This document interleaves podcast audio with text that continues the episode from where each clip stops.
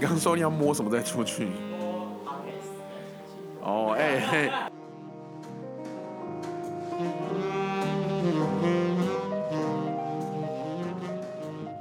嗨，各位听众朋友，这里是我家门前有小河 Parkes 节目，我是主持人庭硕。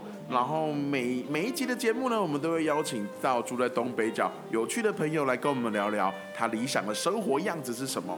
那我们前面一直在聊摸来摸去的话题哦。那我们今天邀请到的呢是牡丹生态农场的飞鱼。嗨，大家好，我是飞鱼。飞鱼，为什么我们刚刚在聊摸来摸去的话题？哦，因为我们今天这个 Parkes 的机器好像有点闹别扭了。啊，没想到这个福星老板娘呢，当我们去想到没有布的时候，福星老板娘摸了一下机器，哇，终于好了，完全不知道为什么。我想这就是天安排的机会吧。好，或是也有可能是爱情啊，我不太确定。可能这个机机器就是已经名花有主了。好，那今天我们呃我们录音的地方，哎，我们录音的地方呢是在牡丹一四二，然后呢在一月二号的时候会有盛大的开幕活动哦。所以呢，不管是哎有有在追踪我们节目的朋友，或者是好奇我们上一集那个为了熬冬瓜茶就花了十二个小时的老板娘到底是何方神圣，欢迎你都要记得回来到一月二号的时候来参加开幕活动哦。那牡丹牡哎飞宇，就是我们来聊聊那个吧，牡丹生态农场，它是一个什么样的地方？哦，其实呢，牡丹呢在双溪区这边啊，有很多人聊到牡丹的时候呢，第一个反应就是哇，驾里亨在屏东哦。都会跟他说，不是不是，我们在新北市呢也有一个很美丽的地方叫牡丹，那它就是在双溪区这边。那其实双溪呢也是一个很容易被误会的地名。那我常常跟人家说，呃，我在双溪种菜啊，哦，那人家都会说，哦，是外双溪嘛，那很近啊。我说不是不是，外双溪跟双溪一点关系都没有。那不知道各位听众朋友知不知道我在讲什么呢？那其实我一开始我也不知道。那呃，牡丹生态家园是这样的，它其实就在一个呃双双溪丹里这边呢，有一个地方叫做十三十三层清水公园的地方。这这里呢，每到了假日呢，就会有很多人来这边玩水，就冲着牡丹溪这个很清凉的环境，然后很自然的生态，然后而来。那我们的地呢，刚好我有个朋友呢，他的姐姐呢，在十几年前呢，买下了一块地。那其实我在这个北区游览的经验呢，我发现其实北区。所以你朋友的姐姐这边买了一块地。对。哦，那那那那他有接受那个阿姨我不想努努力的申请吗？阿姨不想努力的申请是什么？对，大家如果在看网络就知道，之前有一阵子超红，就是有一大堆。中国的阿姨们就会说：“哎，我在上海有两套房啊，我有几套房啊，然后然后征求男友这样，然后你就可以去留言跟他说：阿姨，我不想努力了。然后我有朋友就真的去去 Twitter 上面，然后找了一个阿姨，就说那个阿姨在新加坡说有两套房，他说阿姨我不想努力了，然后阿姨就回他说不努力就去死啊。我 我觉得所以所以大家也是不要轻易的相信很多阿姨的事情。那呃，我朋友姐姐年纪已经很大了啦。那我朋友已经是五十几岁了，然后我一问才知道呢，这个我朋友其实是家中的老十啊，第十个孩子，可是他也五十几岁了，所以你可以想见呢，他哥哥姐姐那其实呃在新北啊，或者是在台北，因为我们不是农业的生产地，所以有很多的闲置土地，其实是老人家无力耕作，但是他很想要有年轻人哦可以进去去活化这块土地。是。那牡丹生态家园呢，其实就是这样的一个机会，让我们年轻人可以把我们的理想生活跟土地做连接。是，那哎，那你当时是怎么样有机会？你你你你本来是在从事什么的？怎么会开始跟牡丹生态家园，或是像这样？据我所知，你们其实有一个呃共生村的理念嘛？那那你怎么样接触到这些相关事情的？哦，其实呢，呃，是我三年前其实接触了一个呃。一个农园，一个我们叫做福门教育基地。那福门呢，其实是一个有序设计的有序生活设计的宗教组织。不是我们就是在研究怎么样有趣生活嘛，这样子。嗯。那呃，我因为这样子呢，研究有趣生活呢，就是过了十一个月的生活，这样。是。那我原本是一个户外教练呢，本来就是跟自然很接近。对，户外教练是什么？哦，就是登山溯溪啊，带人家呃爬山啊，然后溯溪啊，做了很多冒险活动的一个老师这样子。嗯。那其实我过去十年呢，一直呃就是从大学以来呢，一直都很热衷这样的活动。那其实我自己也从里面得到蛮多来自于自然的智慧跟能量这样子。嗯，那所以我也很想呢，把我的生命呢，就是花在去分享这些自然的智慧上面。那呃，其实因缘际会是这样子的，就是说我的学生有一天跟我讲说，我本来是在带他爬山的，对，后来呢，他爬完山就是说，哦，老师，你每次带每次来山上，我都觉得很享受。他问我说，老师有没有什么呃，你在生活中也可以跟自然连接的部分，不要让这个这么美好的自然的频率或者是节奏呢？呃你就跟他说有啊，就是你就是你就缴大概八个月的教练费啊，就是每个月但两万，那我就可以让你一直连接自然。对，但但事实上呢，就是我这个问题就很像是一个棒子一样，就是打在我的头上，因为就说你你作为一个户外教练，可是当今天你的学生在问说有什么方法一直不断的享受这样的生活的时候，其实其实你是被打中。对，因为我就赫然发现，其实我们也没有真的跟自然连接，我们只不过就是比较幸运，我们可以呃不断的跟自然接触，但是呃终终究终究我们呃支持我们生活的还是这些城市的系统，那而这这些城市的系统的资源，呃我们所吃的东西、所用的东西怎么来呢？其实都是呃呃自然需要付出一定的代价，是我们才能享受得到。是，所以我就当时我就为了追寻这个答案呢，当时我呃其实蛮诚实的回答学生说，其实我也没有一直跟自然接触，但是哦我我我觉得这也许是我们可以去努力找寻的一个答案。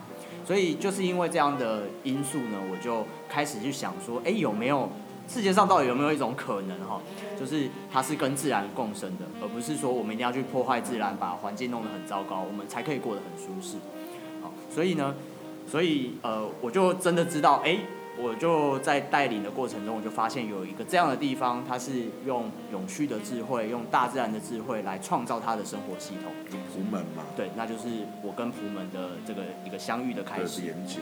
其实是不是在这种户外探险的时候，你刚刚提到说，其实其实你也蛮跟同学掏心掏肺的啊、就同学问你说跟自然，你还蛮老实跟他做，哎，好像其实也没有一直跟自然。是不是在这种户外的过程中，很容易，我们以为我们在征服某些东西，可是事实上它有些什么东西回到自己身上。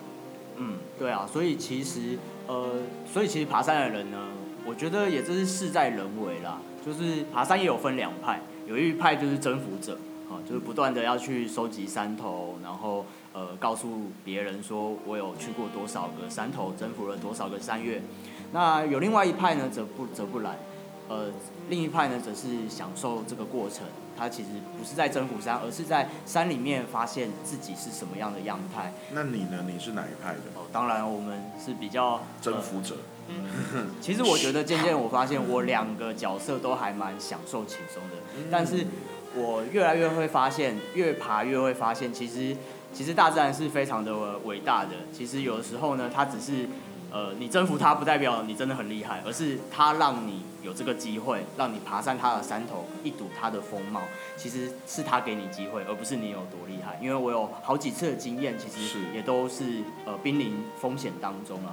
其实，所以大自然要你命的时候，其实呢真的是不容小觑。所以会越爬呢，或者是你越征服呢，越会觉得自己的渺小。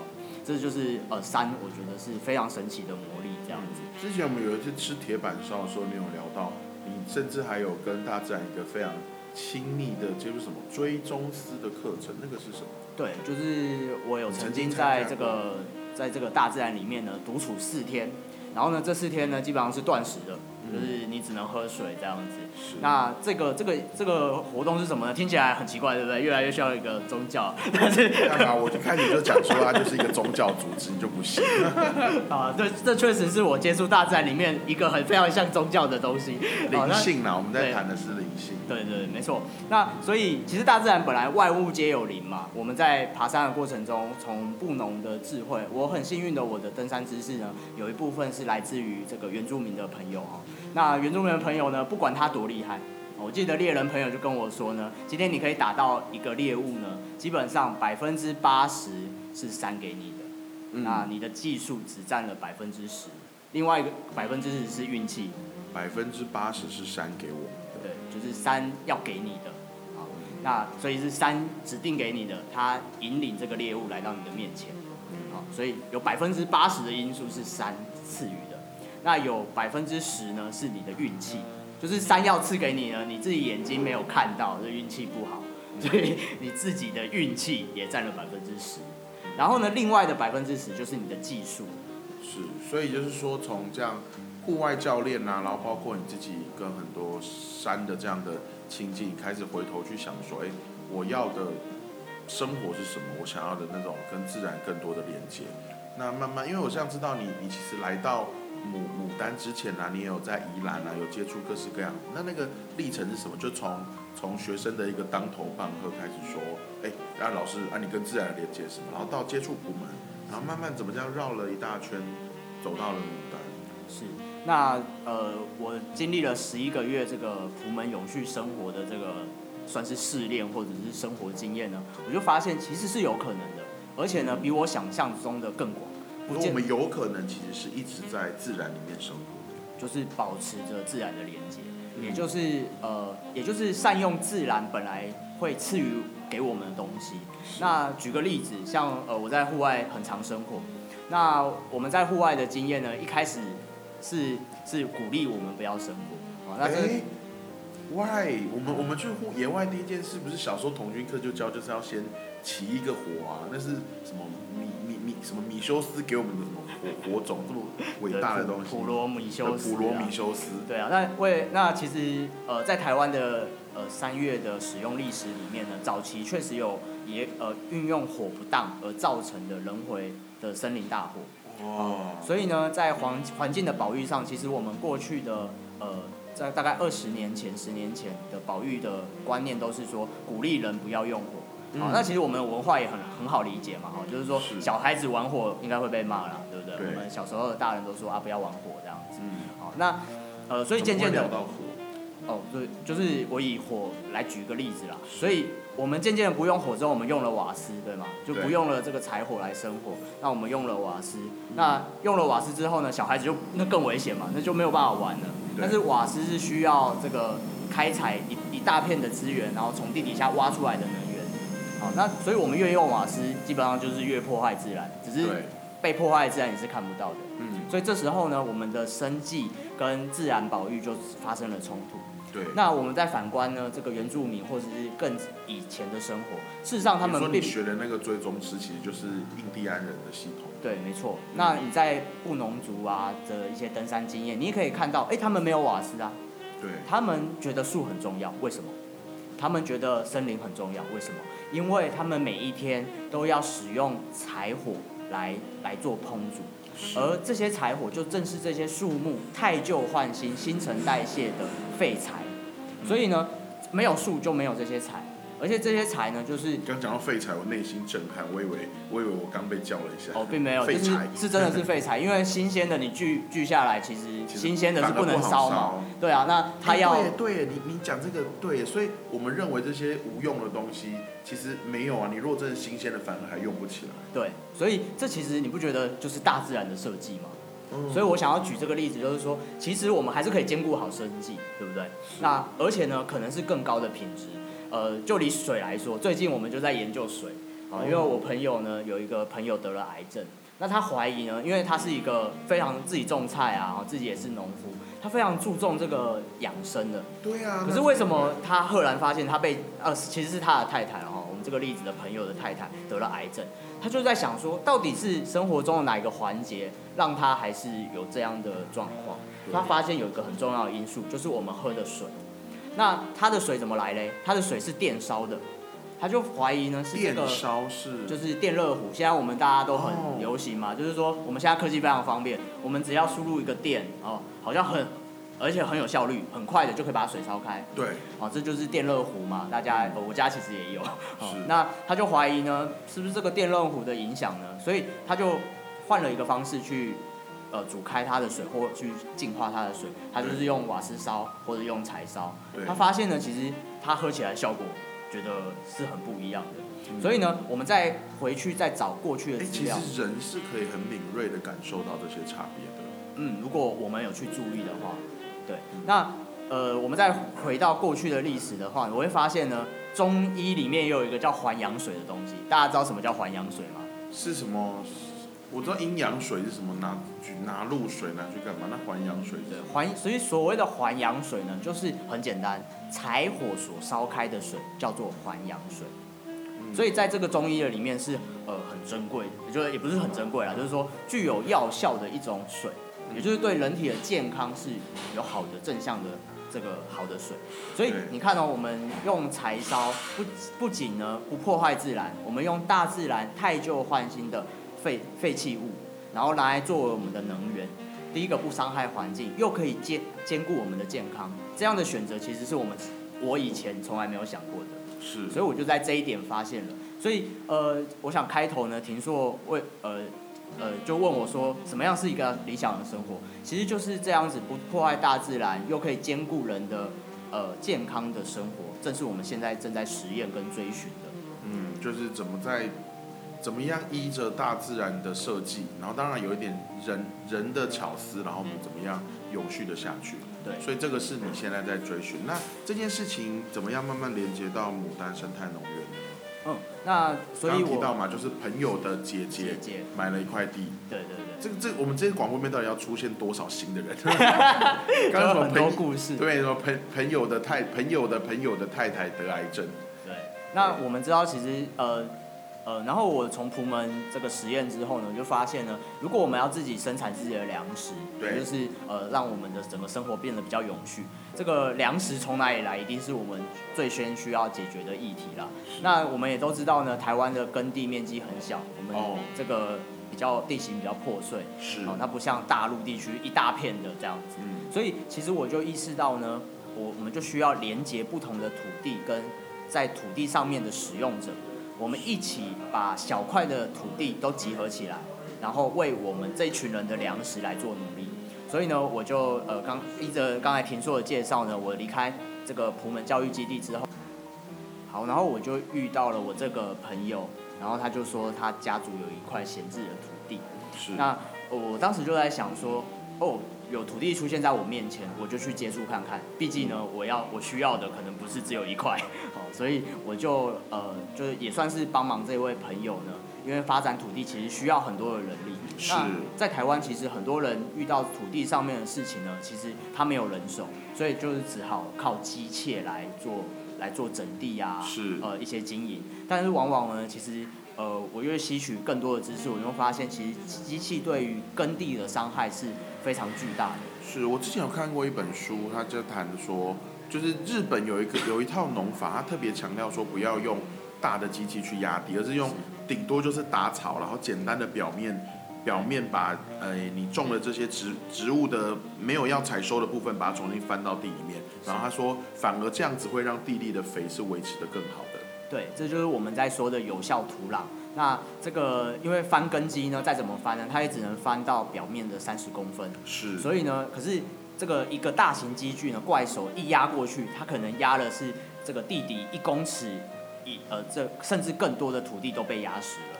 是，哎、我要讲一个，我我之前在永和社大上过一堂树木学的课，哦，然后他在讲说，哎、小麦，他说老师让我们猜，就是说，哎、现在商业的小麦跟以前还没有还没有那种人工选种后的小麦，它的根有多长？然后最后，哎、人为现在的小麦的根顶多一公尺，然后以前的小麦啊，因为小麦种在比较相对来说草原地区，它不是那么湿润的，它们的根甚至可以到三五十公尺。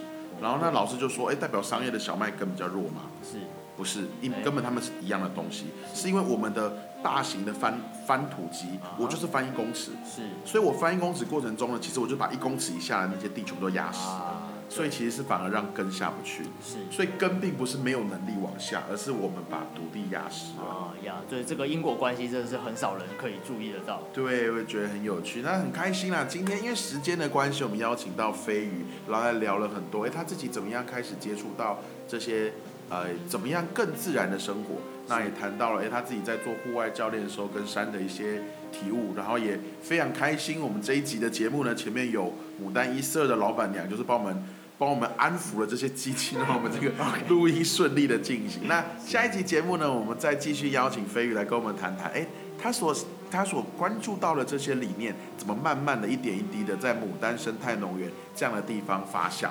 好那谢谢婷硕。